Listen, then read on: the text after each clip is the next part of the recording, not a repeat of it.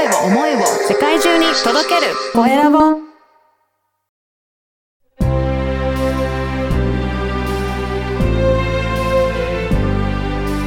経営者の志こんにちは、小ラボの岡田です。今回は神旦那の作り方、庭田真理子さんにお話を伺いたいと思います。庭田さんよろしくお願いします。よろしくお願いいたします。まずは自己紹介からお願いいたします。えー神旦那を作る庭田真理子と、えー申します。夫婦仲のサポートをしております。おお、そうなんですね。これ、はい神旦那って作れるんですかね？そうなんですよ。作るうん作ろうと思えばどなたでも作れるとど私なたでもなんですね。はい、どなたでも作ることができます。へえ、これ、なんでこういった活動をしようと思った、なんか神旦那を作ろうというふうな、なんかきっかけとかあったんですか？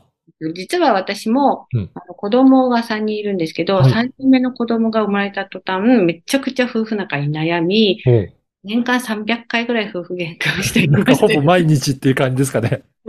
しておりました。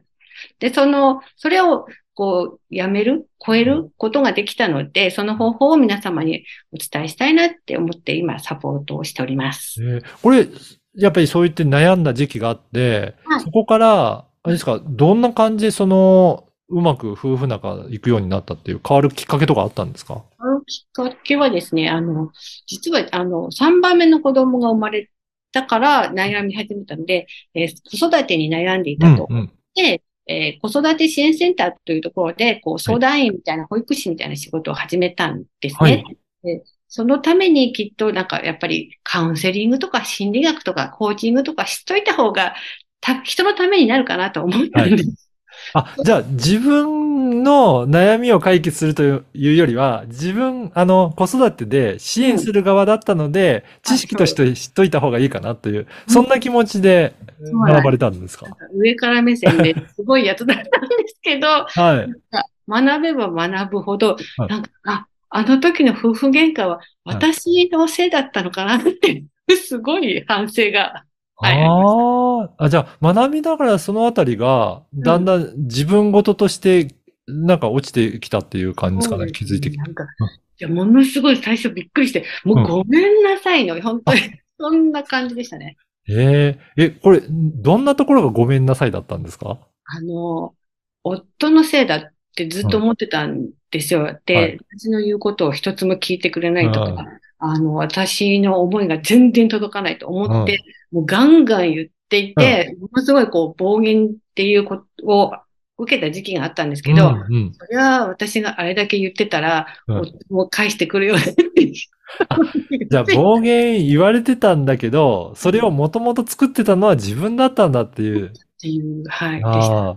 あ、じゃあやっぱり言ってるから向こうも返してくるっていう、そういった関係性なんですかね？本当にそうでした。なんか教科書通りでした。教会はい。これじゃあ、そういったコーチングを学んでいったら、そのあたりがだんだん気づくようになっていって、どういうふうにして行動は変わっていったんですかね？えっと、そうですね。あの、本当に心の中がうん。落ち着いてくるとともに、うんはい夫に対する見方も変わり、はい。感謝も一つもしていなかったことに気づき、はい。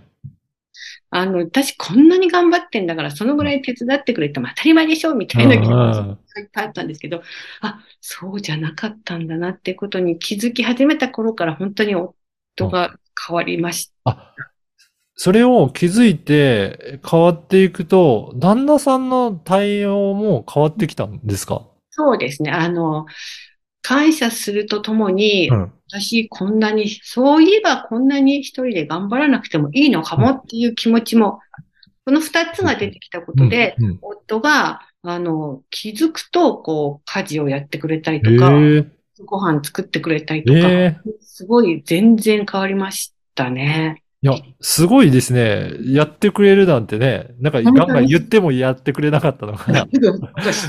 うんこう、自然とっていうか、自発的にっていうのかな。本当に自然とやってくれるようになったんですよ。で、すごい。ここれって、やっぱり庭田さんがどういうふうに変わったところが、そういうふうに旦那さんも変わった結果なのかなという感じられますかね？自分がうんやっぱり妻として、母として、やるべきがすごい強かった。べきですね。はい。家事とかしなきゃいけないうんと思ってたんですけど、そんなことはなくって、別にそれを夫も望んでいたわけではないんだなって気づいたんですよ。おうそしたら、で、こう、手放した途端、夫がスルスルってやってくれるようになったっていう体験があります。へえ。あ、じゃあそうやって夫婦仲も全然変わって、じゃあ今ではもう神旦那になってきたってこと？神田さんで。え、じゃあこれを他のそういった女性にも伝えていきたいなっていうことなんですそうよね。ですね。あの、神旦那作るのはもちろんなんですけれども、夫婦仲を改善することで、うん家の中がすごく安定する、しますよね。そうすうん、それはもう、奥さんにもいいことだし、旦那さんにもすごくいいことですよね。うん。うんお子さんにとってもすごくいいことですよね。そうですよね。うんうん。なので、あの、か夫婦仲を改善することはすべての、すべてこう、物事をうまくいくことになるんじゃないかなと思っているので、うん。すべての人が気づいていただきたいなと思っています。ね、確かにそういった夫婦仲が良くってうん、家庭が安定すると、まあお互いの気持ちも落ち着きますし、家庭に一緒に住んでる子供たちにもうん、それはいい影響にもなりますよね。うんそうなんですよね。うん。やっぱ家の中がピリピリしてたら、やっぱり子供にも伝わってきますしね。そうです。あの、勉強もできる子も育たないと思うんですよね。私、本当にそう思う。うんできることとか自分で見つける子供にはなれないと思うので、はいいや、そういった意味でも影響力はなんかすごく大きいですね。そうなん。夫婦仲は大事です。うん。あの、この番組はですね、経営者の志という番組ですので、ぜはひ、庭田さんの志についても教えていただけるでしょうか？あの、まあ、今もお伝えしましたけど、その、夫婦仲を改善することで、家庭内が安定することで、で、女性がね、もっと自由にやりたいことができるじゃないかなと思うんですよね。じはい女性がこれから活躍する時代というか、うん、もっともっと自由に自分のやりたいことをやりながら、家庭も大事に、子供も大切にっていうところを私は一緒にやっていきたいなとうん。思っているので、この仕事をしております。うん。そうですよね。だから女性がもっともっといろいろね、自由にいろんな活動できたりとか、家庭の中でももっと自由にしていけるといいですよね。そうですね。うん。だから自分がやらなきゃってなってると、旦那さんもやっぱり、付け入る隙がないっていう感じなんですよね。捨てる隙がないから、はい。やらないんですよ。ただただそれだけです。だからそこをなんかうまくね、ちょっとやっていけるようになるとふ夫婦仲も良くなって改善してきて、うん、ね、女性もどんどん活躍できるようになるっていうはい。ことですね。いやー、これすごいお話でしたが、いあの、いろいろイベントとかも開催されたりするんですかね？あの、はい。えっ、と、やはり女性を応援したいってずっと思っていて、はい。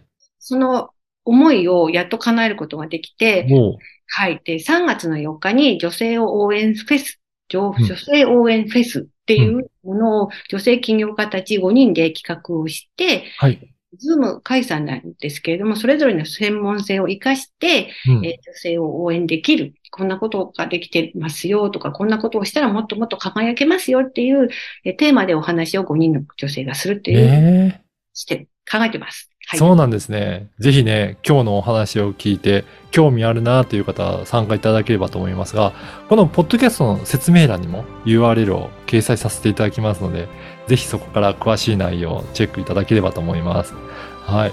その他にも結構 SNS かなり活発に活用されていらっしゃるんですかね？そうですね。インスタでは、はあの夫婦仲改善の方法を、えーかなり出しておりますので、はいぜひ見ていただけると嬉しいなと思います。はい。ぜひね、そこからでもチェックいただければと思いますので、いやー本当夫婦仲ね、えー皆さん悩んでる方もいらっしゃると思いますので、そういった方はぜひチェックいただいて、えー番組聞いていただければと思います。はい。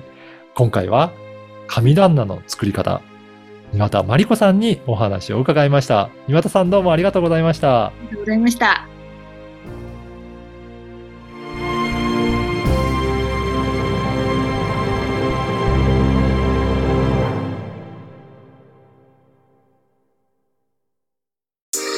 声を思いを世界中に届けるコエラボ